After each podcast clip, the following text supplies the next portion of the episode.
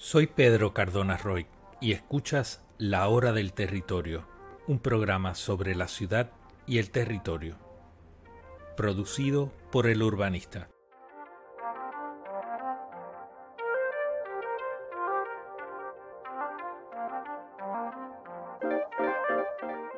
Puedes seguir el urbanista a través de todas las redes sociales o conectarte a la hora del territorio a través de nuestros canales de YouTube, Spotify y Apple Podcasts.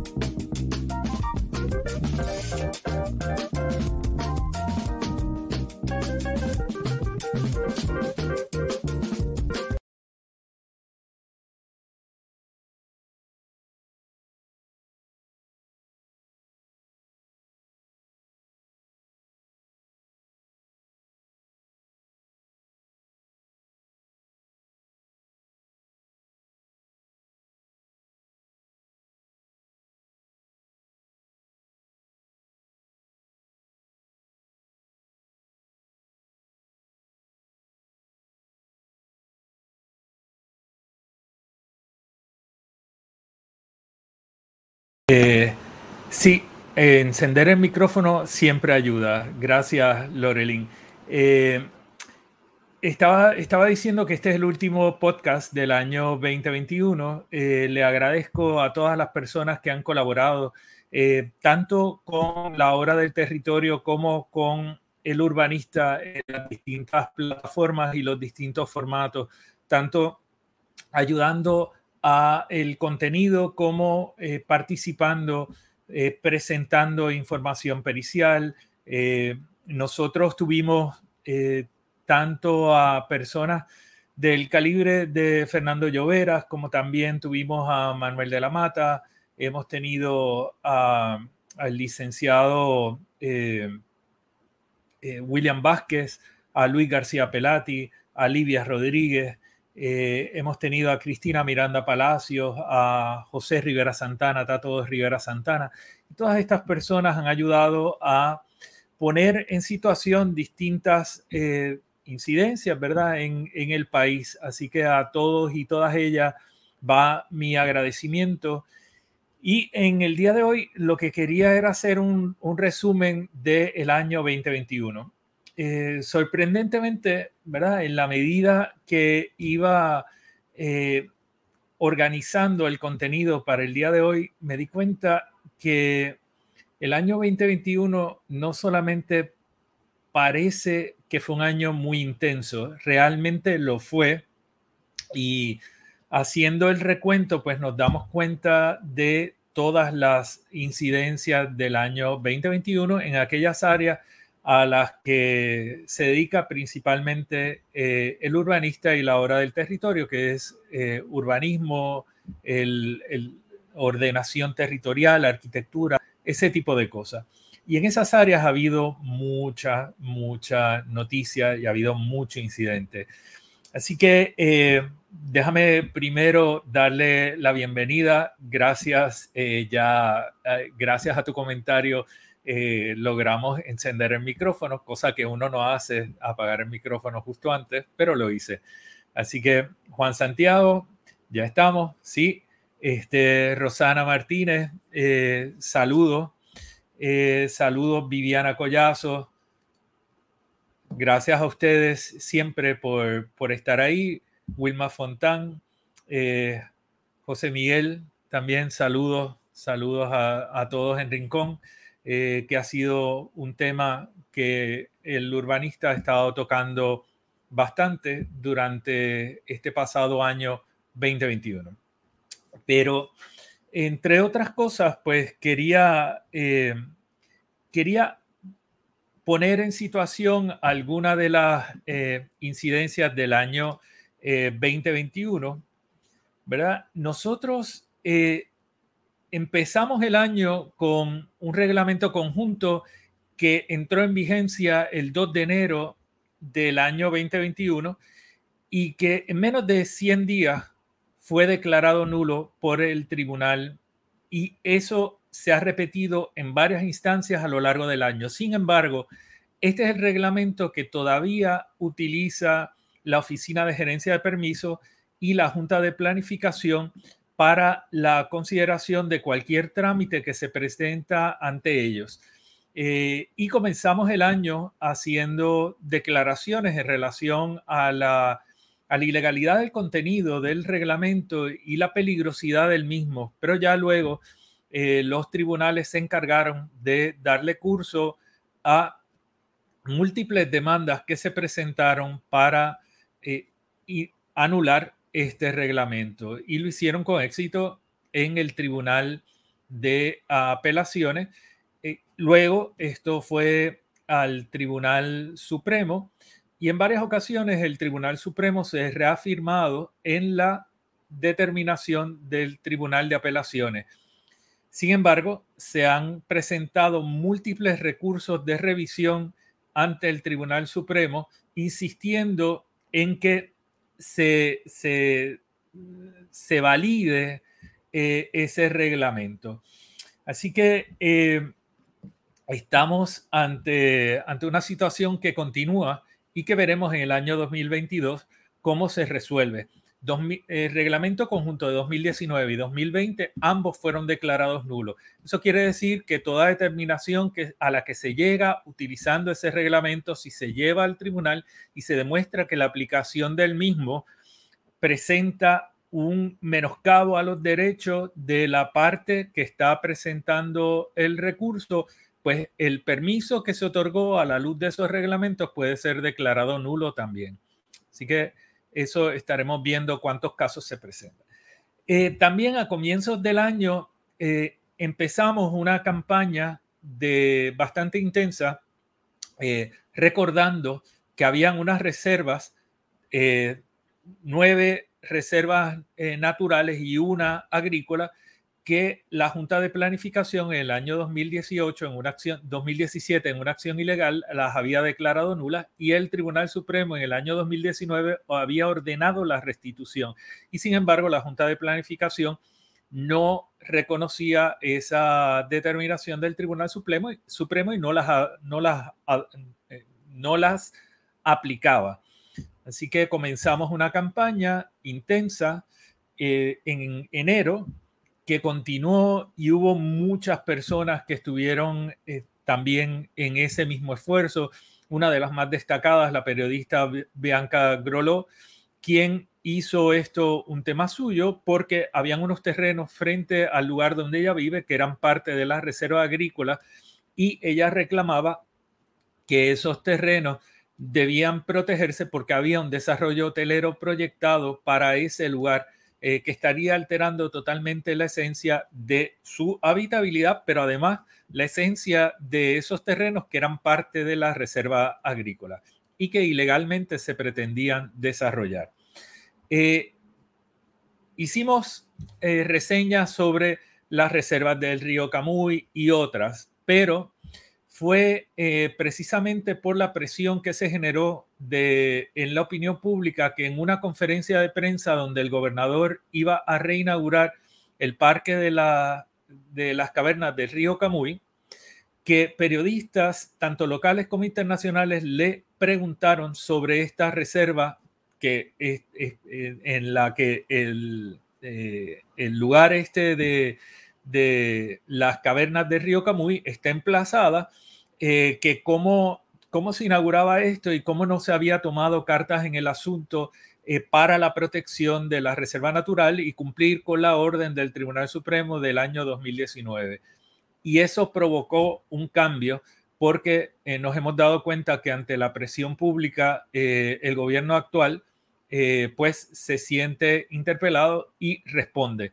Eso resultó que el 27 de marzo el gobernador actual Pierre Luisi eh, hizo un comunicado de prensa eh, anunciando que había ordenado que estas reservas se restituyeran en cumplimiento con la determinación del Tribunal Supremo del año 2019. y restituyó tanto las reservas naturales como las reservas agrícolas. Debo decir que al día de hoy la Junta de Planificación continúa descaradamente sin eh, aplicar estas reservas. Aunque tiene los PDF y tiene las imágenes de estas reservas en su portal, sin embargo, usted entra al mapa interactivo y no puede encontrar estas reservas y no son parte de la base de datos que se utiliza para la toma de decisiones de la Junta de Planificación y la OPE. Así que eh, realmente hemos adelantado poco en este asunto.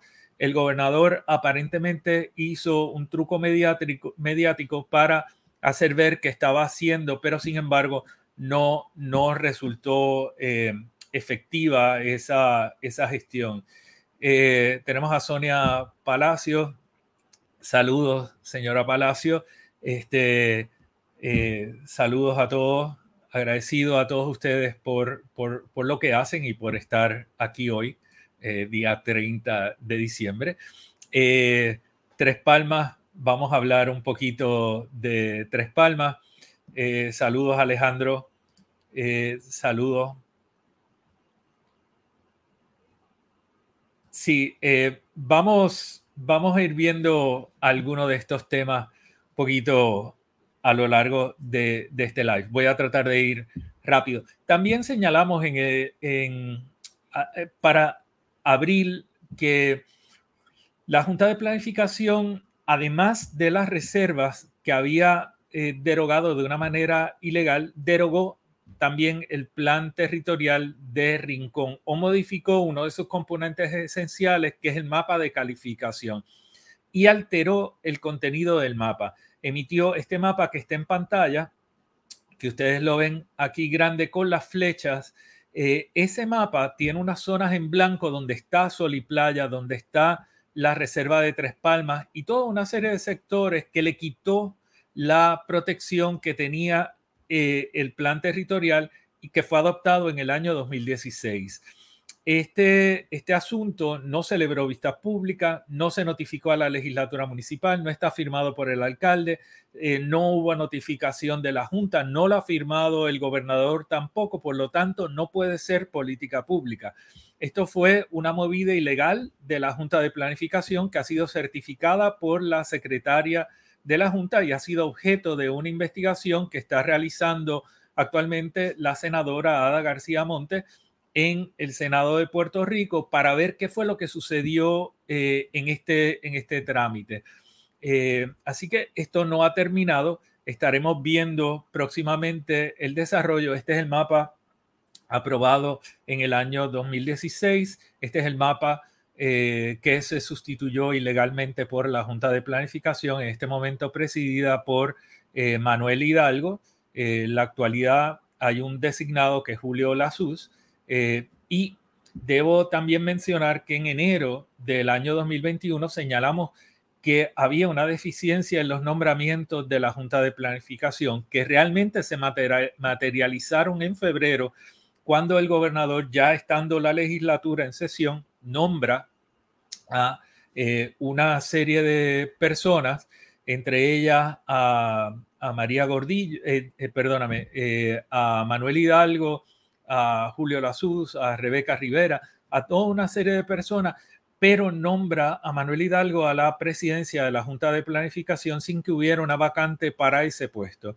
Por lo tanto, fue un trámite irregular. Las determinaciones de Manuel Hidalgo entre enero y junio, cuando cesó la sesión y retiraron su nombramiento, eh, eh, son determinaciones que pueden ser cuestionadas porque él no contaba con el, poder para poder tomar decisiones, eh, toda vez que su nombramiento nunca fue un nombramiento legal.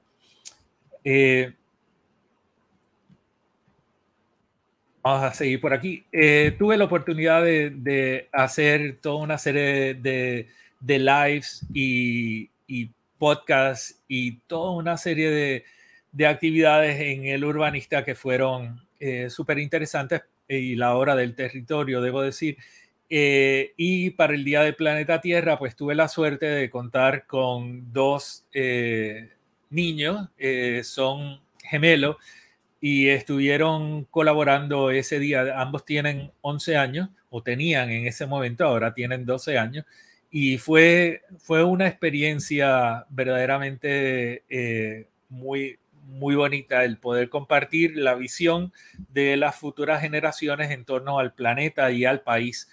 Eh, el reglamento conjunto fue declarado nulo por segunda ocasión, ¿verdad? Eh, y esto fue motivo de, honda preocupación, ¿verdad? Este, cuando se declara un reglamento nulo, eh, hay una celebración cuando el reglamento verdaderamente es tan deficiente como lo es este, pero eh, se crea un disloque en toda la estructura de planificación, inversión, permisos, etcétera, que es muy lamentable. Así que haber preparado este reglamento tan deficiente y luego que el mismo se ha declarado nulo para la Junta de Planificación debe ser una vergüenza. Para nosotros es una combinación de un, sabor eh, amargo y, dulce, por otro lado, eh, de, lo que entraña ese asunto. Señalamos eh, también durante el año los 9 millones de dólares de presupuesto que tiene la división legal de la Junta de Planificación. ¿Y quiénes son los que ostentan los contratos de consultoría legal en la Junta de Planificación en este momento? Cuando yo estuve en la Junta de Planificación, el presupuesto total de asesoría de entes externos eh, llegaba aproximadamente a unos 400 mil dólares y eso era para toda la agencia. Ahora mismo en la división legal se dedican 9 millones de dólares a la asesoría legal y están divididos en estas personas.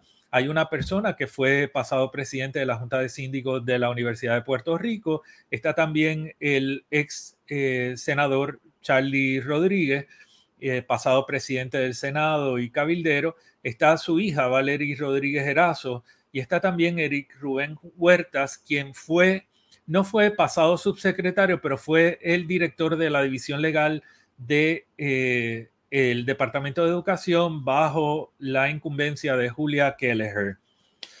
Eh, no tengo que decir mucho más en relación a eso. También estuvimos hablando del caso de New Fortress Energy, eh, que es un terminal para eh, traslado de gas natural, desembarque y traslado de gas natural en Puerto Rico para servir a energía eléctrica. Esto no tuvo una consideración de impacto ambiental, no se analizaron los riesgos este proyecto se aprobó de una manera eh, muy cuestionable y pone en riesgo en el área inmediata a unas 230 mil personas, eh, por lo que pueden ser vapores o niveles de temperatura a los que puede llegar en caso de una falla todo ese sector que queda dentro de ese radio de influencia. Pero más allá de eso, señalábamos que también dentro de ese radio de influencia están todos los principales centros de acopio y distribución de alimentos y bienes esenciales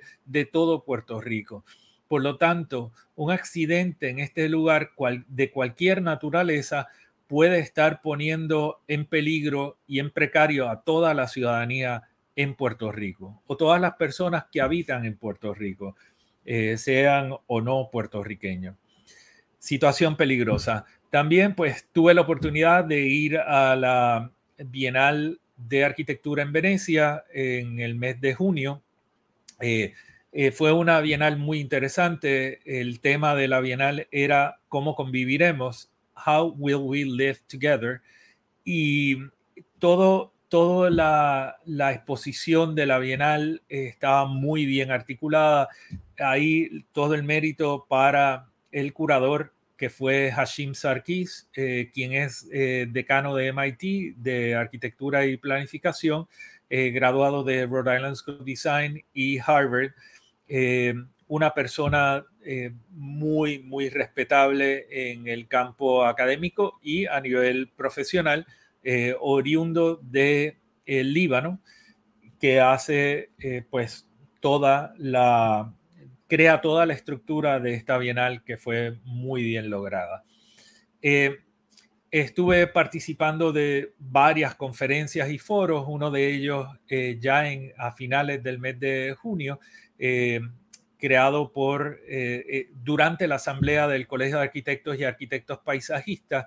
y fue parte, fui parte de un panel y donde se estaba discutiendo si en Puerto Rico se planifica, se improvisa o se conspira.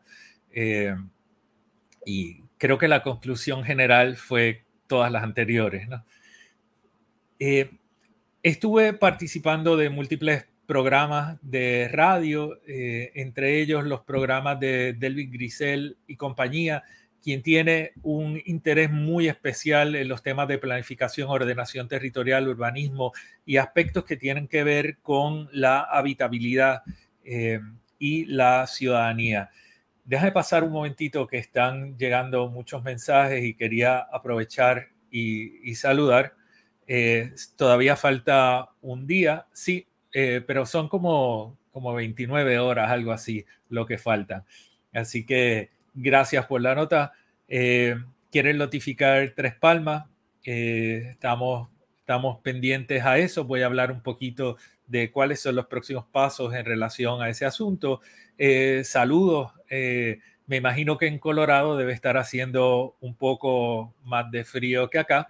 Eh, gracias por, conectarse siempre. Eh, Carlos Pérez, saludos.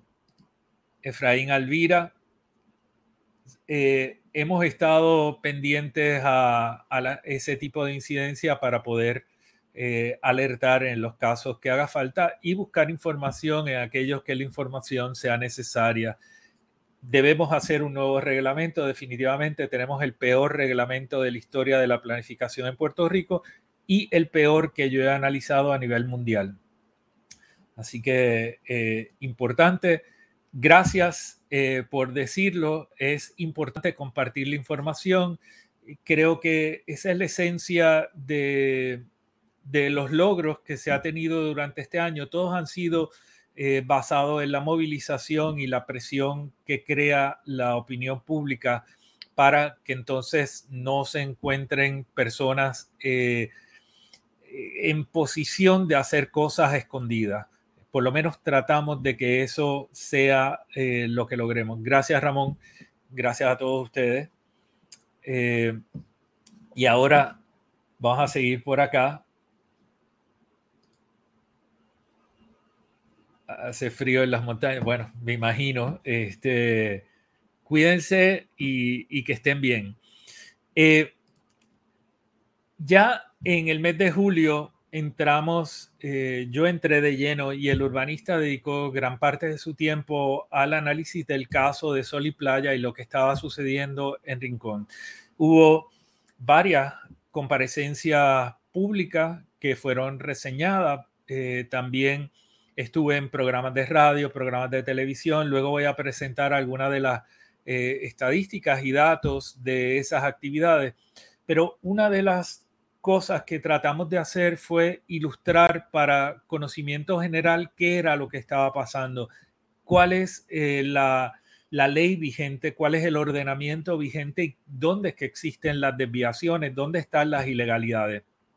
Porque este era un asunto singular que permitía ver eh, un tema que ha estado en la preocupación de muchas personas por muchos años, sin embargo, no se había dado un ejemplo concreto como este para que se pudiera hablar en profundidad sobre estos asuntos y discutir temas que se mantienen como un poquito oscuros en ocasiones, como la zona marítimo terrestre, la zona costera, los bienes privados, los bienes de dominio público, y qué es lo que se puede hacer en estos distintos espacios.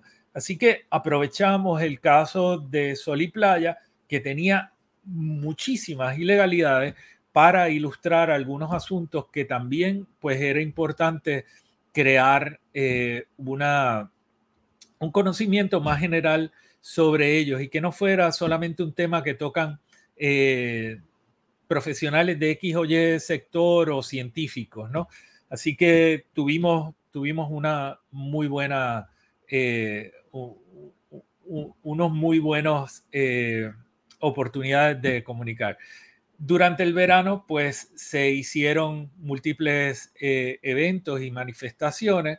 En el caso del el urbanista hubo un momento en el que Esto es gracioso, pero eh, René Pérez, residente, pues eh, agarra uno de los de las imágenes que habíamos preparado y pues le da un retweet y obviamente pues eso con el alcance que tiene René Pérez ayudó muchísimo a comunicar lo que estaba sucediendo en Rincón y la importancia de que esto no era un tema solamente de Rincón, no era solamente de los residentes de Sol y Playa, no se trata solamente de Playa Los Almendros. Aquí con Sol y Playa pudimos ver cómo se ha adueñado del sistema de permisos lo que se llama una mafia de permisos. Y, y hemos visto cómo hace falta una nueva ley de costa, hace falta una nueva ley de playa para añadir claridad a estos asuntos es importante que durante este periodo mucha gente descubrió que aquí hay unos reglamentos, que aquí hay unas leyes, aquí hay unas obligaciones que llevan desde los años 80 y algunos desde hace dos siglos que obligan, sin embargo, no se cumplen. Y pues es necesario revisarlas para añadir claridad y estar seguro de que estas cosas que obligan se cumplen, ¿no?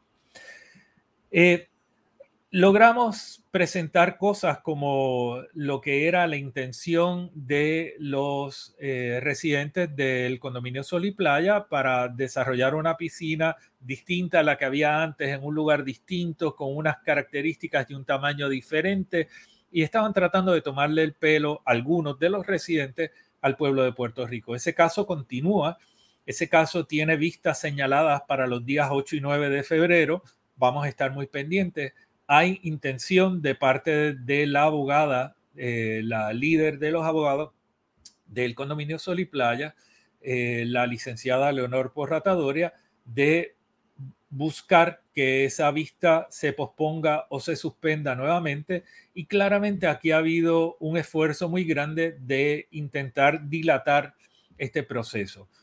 Eh, los dueños de Sol y Playa no, no derivan un beneficio especial de esas acciones, eh, pero sí los abogados continúan cobrando, los residentes siguen pagando eh, por las acciones legales y pues esto se ha ido extendiendo y el tribunal ha permitido que esto se extienda.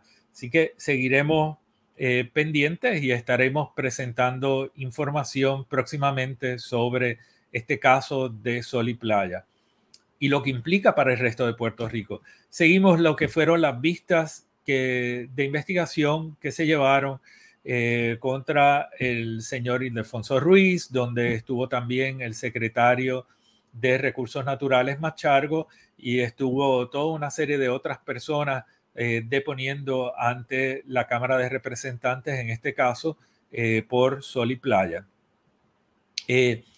Rafael Machargo, pues ustedes saben que pues yo, yo tengo una opinión sobre Rafael Machargo que, que, le he dado, ¿verdad? No me parece una persona capaz para ocupar el puesto, no necesariamente porque no tenga el conocimiento, eh, sino porque carece de la integridad necesaria para dirigir una agencia como el Departamento de Recursos Naturales.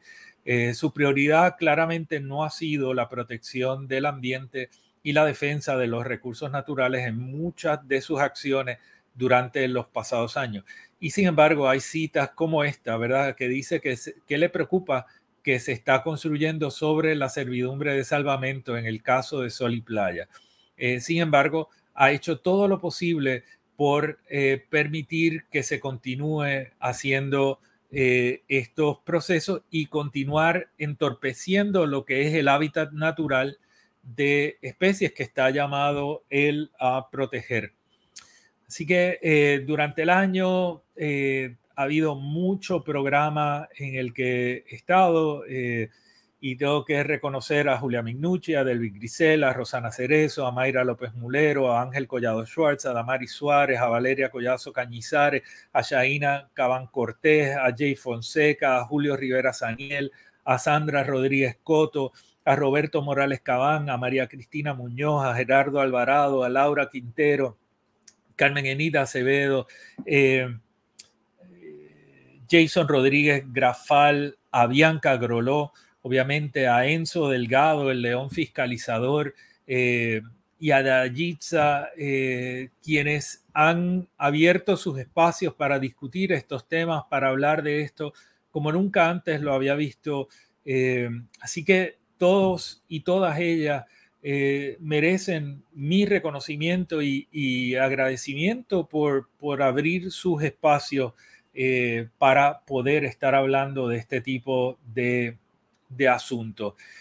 Eh, vimos cómo en las vistas la fortaleza había intervenido indebidamente en los procesos solicitando que le trajeran el expediente del Departamento de Recursos Naturales y la OCPE a la oficina de la Secretaría de la Gobernación para ver la forma en la que se estaba llevando un trámite que debía ser un trámite administrativo y que tenga la integridad de los trámites, administrativos. Y sin embargo, la secretaria de la gobernación admitió que esto se había visto en su oficina en Fortaleza. Así que eh, hemos visto cosas como esta a lo largo del proceso, cosas que yo nunca antes en mi vida profesional había visto. Eh, vimos como también en el trámite de Sol y Playa, el señor Román Más admitió que había certificado trámites para los cuales no está facultado en ley eh, para certificar. Eh, no, no tiene las licencias necesarias para certificar un cumplimiento ambiental ni para dirigir un proceso de preparación de un documento ambiental, eh, como en efecto hizo en el caso de Sol y Playa y es parte de los asuntos que están ante la consideración del tribunal en este momento. La certificación de exclusión categórica, lo hablábamos en múltiples ocasiones, las violaciones que tiene son, son muy básicas, ¿verdad? Eh, y violación, no puedes eh, hacer una exclusión categórica para donde hay unos terrenos inundables, un área ecológicamente sensitiva, no puede hacerse para una nueva construcción y hay trabajos también que se proponen fuera de lo que es la, el área de la verja o sea, claramente en la playa, aunque la piscina está construida sobre bienes de dominio público desde el año 97, esa, esa piscina y reconstrucción está dentro de un área que en un momento tuvo una verja, pero hay obras afuera que nunca fueron discutidas ni presentadas en el caso de Sol y Playa. Hablamos también del caso de Playuela, ¿verdad? Y como en el caso de Playuela también el secretario de Recursos Naturales admitió que ah, si hay una intención de utilizar terrenos que son del departamento, eh, que eran de parques nacionales y que están bajo la custodia del departamento, él no lo va a autorizar. Y esos terrenos son esenciales porque son los que proveen el acceso al desarrollo de Playuela, que fue aprobado sin contar con un acceso.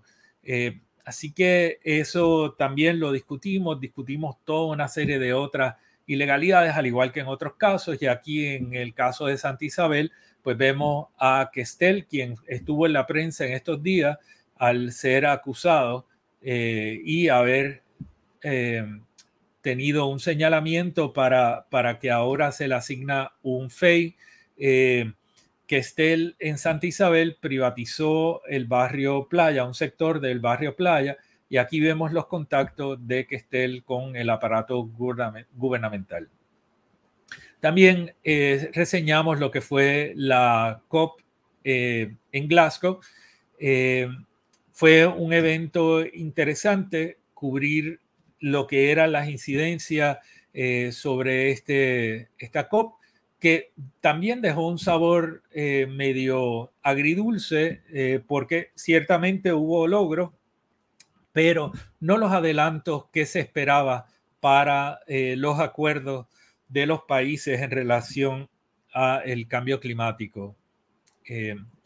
pero también tuvimos la oportunidad de tener, como les dije antes, a personalidades como Fernando Llovera San Miguel, quien es el director ejecutivo del Fideicomiso de Conservación y también es el, el, presidente de Para la Naturaleza.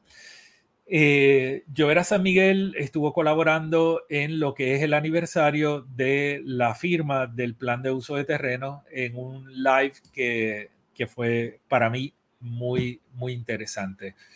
Eh, recientemente, ahora en diciembre, estuvimos participando de las vistas que se dieron para dos proyectos de ley, uno de la ley de costas y el otro de la ley de playa. La ley de costas ha estado durante años ante la consideración de la legislatura y por primera vez se celebraron vistas públicas sobre este que es un proyecto esencial para el país.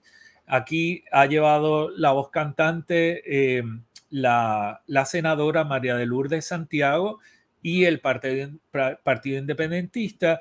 Y también la ley de playa pues ha estado liderada eh, principalmente por la senadora eh, Ada García Montes, quien es del municipio de Rincón y ha estado participando, eh, como les dije antes, de la investigación que se realiza de la Junta de Planificación por la sustitución ilegal del mapa de calificación del Plan Territorial de Rincón y otras investigaciones. Así que eh, eso fue interesante para mí colaborar. Presentamos el listado de los 10 libros recomendados eh, del año 2021 en los temas de urbanismo, arquitectura, planificación, ordenación territorial.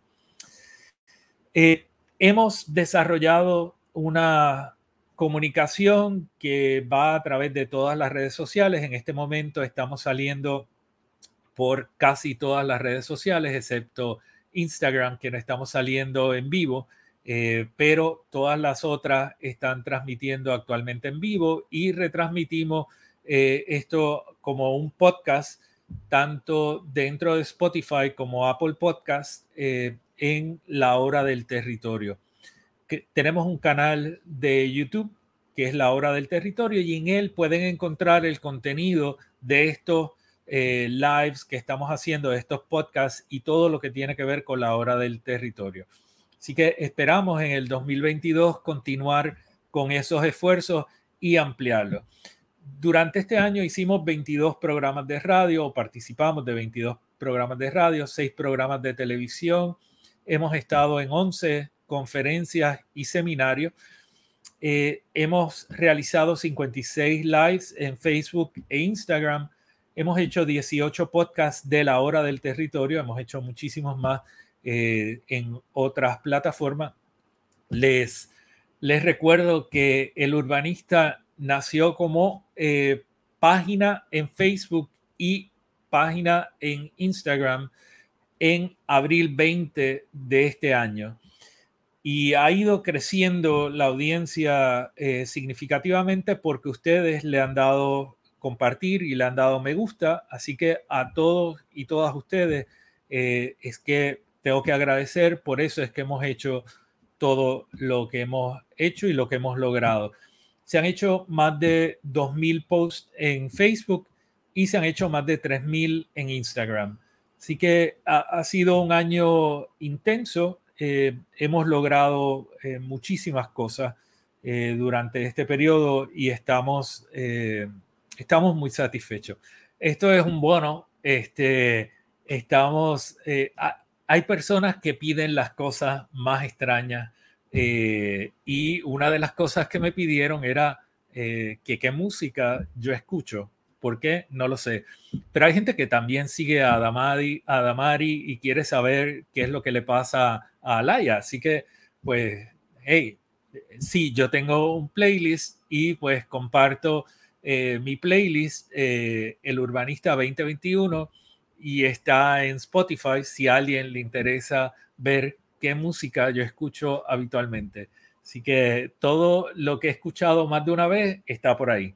Eh, esto es, yo creo que todo lo que lo que quería comentar en relación al 2021. Hay muchos asuntos importantes que están pendientes para el año 2022 están los nombramientos de los miembros de junta eh, que todavía no han ido eh, al piso para que vayan a votación del Senado. La comisión de nombramientos tiene que evaluar los nombramientos que están ante su consideración y esperamos que los nombramientos en esta cuestión, en esta ocasión, reúnan las cualidades de las personas que deben estar dirigiendo eh, el futuro de la planificación de Puerto Rico. Yo he dicho en varias ocasiones que los títulos pueden ser importantes para algunas cosas, pero no son la única métrica que se debe utilizar. La trayectoria es muy importante y dónde están parados y paradas las personas que pretenden ocupar los puestos de la Junta de Planificación es sumamente importante que lo sepamos. ¿Dónde están parados en relación a Sol y Playa? ¿Dónde están parados en relación a las ilegalidades que se cometieron con el plan de Rincón y el plan de eh, Lajas? Eh, ¿Dónde están parados en relación a lo que fue la aprobación del plan territorial de Arecibo y el plan territorial de Canóvana, que violan el plan de uso de terreno, y cómo van a corregir esa violación o ilegalidad que tiene ese plan. Eh, ¿Cuál es su posición en relación a las ilegalidades que ha estado cometiendo la OCPE en múltiples eh, ocasiones y en múltiples casos? Eh, ese es el tipo de cosa que necesitamos saber de estos designados miembros de junta, así como el reglamento conjunto y tantas otras cosas. El caso de Sol y Playa continúa, el caso de Luquillo no pinta muy bien, ahí hay múltiples cosas que tendrían que ser analizados. Preocupa la ley que acaba de firmar en el día de ayer el gobernador eh, actual Pierre Luisi, que eh, tiene toda una serie de condiciones y miren, estoy clarísimo que los drones no los controla el gobierno de Puerto Rico, que los controla la FAA. Sin embargo, la ley crea suficiente confusión para crear problemas y situaciones de posible conflicto en el caso de que alguien señale que se está volando un dron incumpliendo con la ley. Y eso puede llevar a toda una serie de acciones y limitar lo que ha sido el desempeño tan eh, importante de personas como Bianca Groló o como eh, Enzo, eh, el león fiscalizador, y otras personas que a través del vuelo de dron han demostrado dónde existen carreteras que se están abriendo para mover terrenos, para hacer daño ambiental, todo ese tipo de cosas la hemos podido ver porque eh, se ha volado un dron. Así que e, esas son las cosas que nos ocupan eh, en relación a, ese caso. Hay asuntos en las mareas, en Guayama, eh, en Salinas, tenemos toda una serie de otros asuntos en toda la isla. En el río Nigua están haciendo eh, subiendo unas torres de telecomunicaciones y hay una ciudadanía que ha estado señalando eso eh, repetidamente. Todas estas eh, acciones, pues vamos a seguir al tanto de ellas. estaremos anunciando algunos otros cambios y asuntos en el año 2022, así que veremos otros, otros asuntos. Las áreas peatonales invadidas eh, las aceras. Estuvimos durante todo el mes de octubre señalando eh, ese asunto por, porque octubre es el mes del derecho del peatón, así que estuvimos eh, señalando eso. hemos hablado de las criptomonedas y su impacto en Puerto Rico.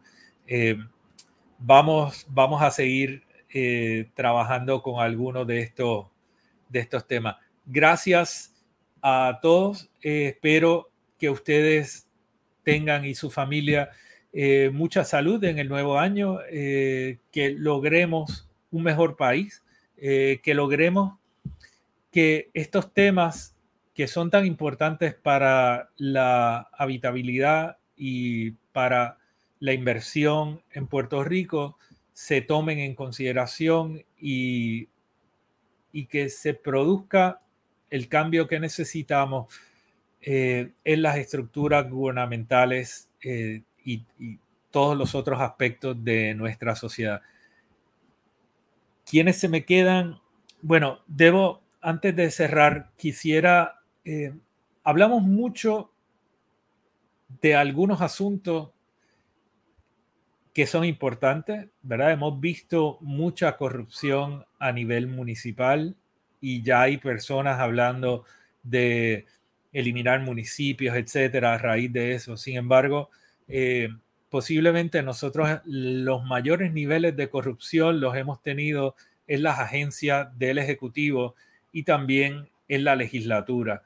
Y creo que nadie plantea el cerrar una agencia porque hay un funcionario corrupto. Nadie plantea cerrar educación luego de que hemos tenido un Víctor Fajardo y una Julia Kelleher. Eh, nadie plantea en cerrar la legislatura luego que tuvimos a un Jaime Pereyó o tuvimos un Héctor Martínez o hemos tenido a eh, tantos otros, ¿verdad? Que tantas cosas han hecho. Yo creo que tenemos que bajarle dos, tenemos que pensar bien estas cosas, tenemos que ver dónde es que falla el sistema y dónde es que se favorece que estas cosas ocurran. De otra parte, tenemos que reconocer el esfuerzo de la legislatura en un montón de trámites. Eh, también la legislatura ha estado cayendo en la misma discusión de que todos son iguales, etcétera. Sin embargo, han habido grandes adelantos gracias a lo que ha sido la, tenacidad de personas como la mencioné, Ada García Montes. Eh, reconozco también a Ana Irma Rivera Lacén, eh, reconozco a eh, eh, Vargas Vidot, a Jesús Manuel Ortiz, a Mariana Nogales, a María de Lourdes Santiago, a Denis Márquez, han sido personas que han estado trabajando arduamente y el nivel de discusión que tiene la legislatura hoy día y la profundidad de la discusión, yo que he estado eh, pendiente y de alguna manera envuelto en ese tipo de asunto por muchos años, eh, ese nivel de discusión no lo había visto antes. Así que gracias a ellos y ellas que hoy podemos estar hablando de asuntos como una ley de playas, como una ley de costa, y se le está dando paso a investigaciones que son fundamentales para el futuro de Puerto Rico. Así que nada, feliz año todo, todo lo bueno en el 2022 para todos nosotros eh, y sobre todo para Puerto Rico. Gracias. Soy Pedro Cardona Roy y escuchas La Hora del Territorio, un programa sobre la ciudad y el territorio, producido por el urbanista.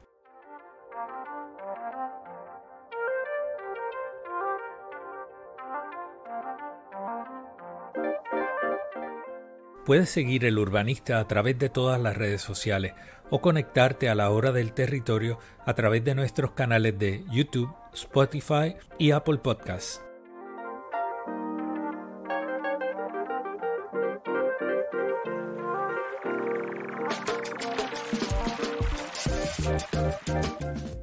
Gracias por conectarte a la hora del territorio.